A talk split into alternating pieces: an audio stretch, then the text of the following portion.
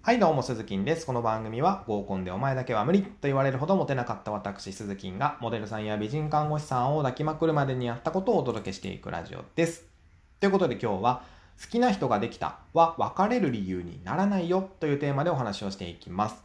えー、まあ出会いがあれば別れもあるわけですけども、付き合ってみてね、こうなんか違うなって思ったり、逆になんか違うなって思われて振られたりとか、まあそれは恋愛に別れはつきものですよね。そして別れずに、えー、違う違う、えー、嫌われずに別れようとすればするほど相手のためにはならないんだよっていう話を今日はしていきたいなと思います。よく、あのー、好きな人ができたというフレーズで別れを切り出すシーンとかありますよね。ドラマでもよく見るパターンだと思うんですけども、これ、あのー、別れを告げられた方は割り割り切れないんですよ。例えば、あの想像してほしいんですけど、あなたが彼女に好きな人ができたから別れてほしいと言われるとします。で、いきなりね、好きな人ができたから別れてほしいって言われてもですよ、ぶっちゃけ、え、なんでなんって思いませんかね自分のどこが悪かったかも分からずに、ただただ別れを切り出されるんですよ。そして、えー、それで勝手に目の前から消えられても、いや、諦めきれませんよね。こっちは大好きなんで。例えるのであれば、こう、すれ違いざまにね、いきなり胸ぐらつかまれて、殴ってもいいって聞かれるようなもんですよ。いや、なんで？ってなりますよね。何もしてへんしってなるわけじゃないですか。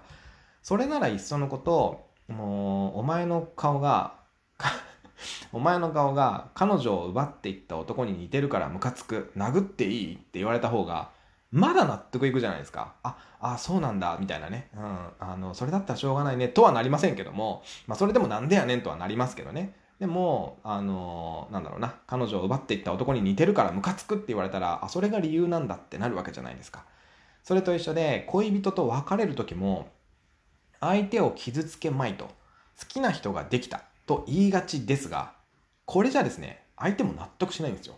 なかなか、えっとその相手は次の恋に、次の恋にね、進めないわけですよ。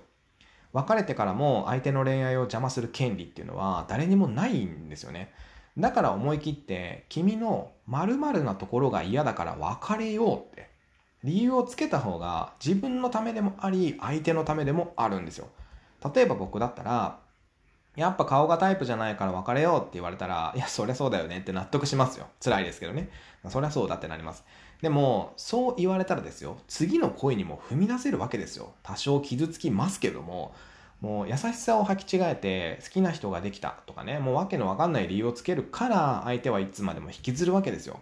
別れを切り出すこと自体が悪いわけでもないし、好きな人ができるのも悪いことじゃありませんけども、ろくでもない言い訳をして別れようとすることがいけないって思うんですよね。それは人間なので嫌われたくない気持ちはわかりますけども、相手の気持ちも考えてみてよって話です。自分がされたらどうかなってことですよ。優しさを履き違えては、あのいけないなというふうに思います。